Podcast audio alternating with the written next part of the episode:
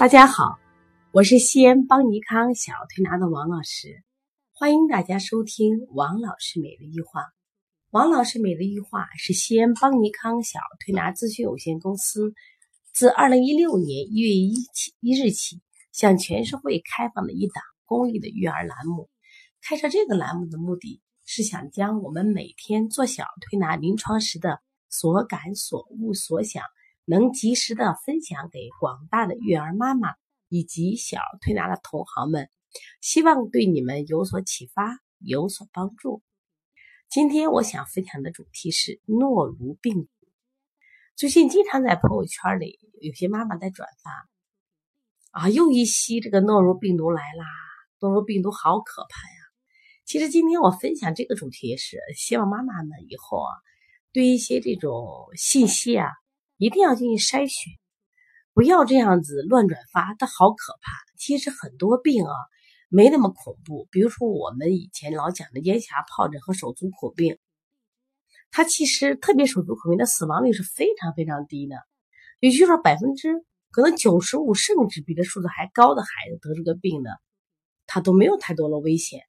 那如果他即使有死亡，他一定合并了其他的感染。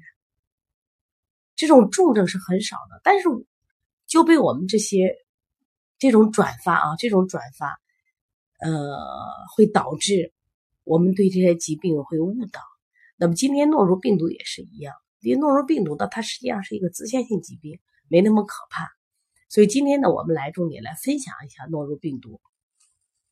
其实诺如病毒呢，它就是一种病毒感染，它其实跟我们常见的一种这个。叫轮状病毒感染一样，都是一种肠道的病毒，但是它叫自限性病，也就是说，基本上患者如果再没有其他的感染的话，两三天就好了。关键问题是啥？它这个诺如病毒有传染性，说传染力强，杀伤力并不强，就一传染面大啊，可能一个班都因为什么呀？这个病可能全班就放假了。因为它是个肠道病毒，所以呢，它发病比较突然，主要的症状是腹泻、恶心、呕吐，有些孩子还会有腹痛，那么有些孩子还会伴有发热、头痛、全身痛。那么儿童患者的呕吐比较明显，而成人呢，他说以腹泻为主，一天呢腹泻四到八次，粪便呢一般为这个稀水便或水样便，但是没有这个粘液脓血，就不是我们说的拉的这个痢疾。关键是来的太猛了，所以我们都害怕。通常一般持续两到三天，它自行就好转了。但是要注意在哪儿？那毕竟一天拉这个四五次，或甚至会会的更多一些。我们就要防脱水。那防脱水就是我们光喝水行不行？肯定是不行的。那么这个时候，我们都要喝一些这个无机盐水或者淡盐水。通过喝这些水，一定要把水补上。如果这个小孩他这个有脱水现象，我们单靠这个补盐水不够的话，那可以建议到医院去做一些什么呀？经脉的输液。这个输液呢，不是说去打抗生素，而是说补液。这个一定搞清楚，输液不一定都是打抗生素啊。希望我们这些年轻的妈妈，包括我们同行，对这些疾病的了解。那么顺便我讲一下，这个诺如病毒跟这个轮状病毒有什么区别没有？嗯，两个很像，也有区别，因为都是肠道性的疾病。这个呢，轮状病毒你发现大多是这个一般都一岁内或者是一岁半内的孩子，而且呢，它主要是在秋季腹泻会多一些，所以我们常常把这个轮状病毒定为秋季腹泻，就秋冬天的时候会多一些。而诺如病毒呢，它是一年四季都可爆发，而今年呢，实际上是诺如病毒爆发的一个高发的季节，就很多地方啊，很多孩子都因为诺如病毒感染而出现这种。呕吐、腹泻，而且如果两个硬要比较的话，还有个啥区别？就是诺如病毒的话，呕吐症状明显，而且它会有这个浑身疼那种症状，而这个轮状病毒没有。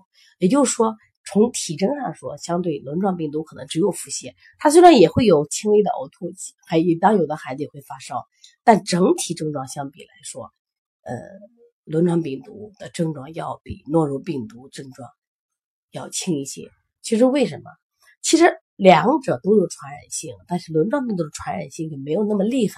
但是诺如病毒的传染性，它带有一种这个爆发性的传染特别快，所以因此它会影响的面儿会比较大，而且它刚开始的症状来的比较猛，你看它会出现这个头痛、全身痛，其实这就把人吓着了，因为小孩他一痛啊，你觉得他的不对劲儿，家长就紧张了，他就就了两三天，两三天后就过去了。这个怎么筛查？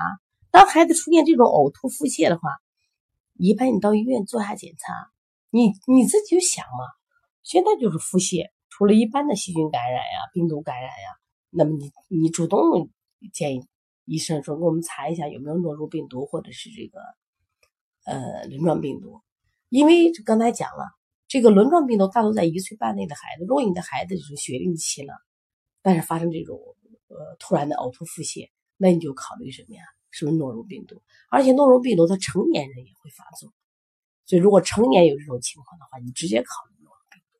那么对于这个病毒，如果我们引起了这种呃发烧啊这些症状，我们怎么处理？其实是不处理，主要是给它补水为主就好了。所以以后在遇到这样的疾病的时候，希望大家不要慌张，慌张只会带来慌乱。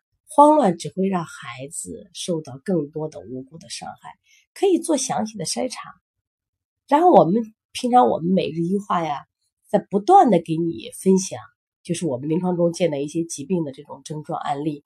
那你平常就记呀，平常就学呀，学了以后遇到问题不就会处理了？最近我们的这个很多妈妈都在给我反馈，说王老师啊，非常感谢你，就是每日分享，也让我们提前了解很多的疾病。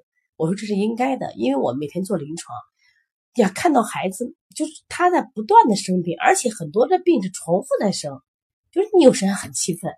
为什么很气愤？就是这些家长为什么不学习呢？你早早学习这些疾病，你就不慌乱了吗？诺如病毒怎么得的？轮状病毒怎么得的？包括我们常见的支原体咳嗽怎么得的？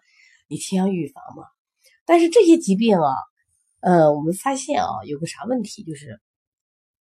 不管诺如病毒还是这个轮状病毒，它有个特点，它它的这个腹泻不掉体重，你觉得很有意思没有？就掉腹泻不掉体重，你值要值得你思考的，什么意思？就是往往体内的湿热太多了，所以说它才容易感染这病毒。就在中医里面，往往都叫湿热泻，它排这排是好事，排一排把体内的垃圾排干净了。这叫去有余不足，所以说我们现在的饮食有问题，大多的肥甘厚腻的食物摄入以后，体内承受不了，它也会以腹泻形式排出的。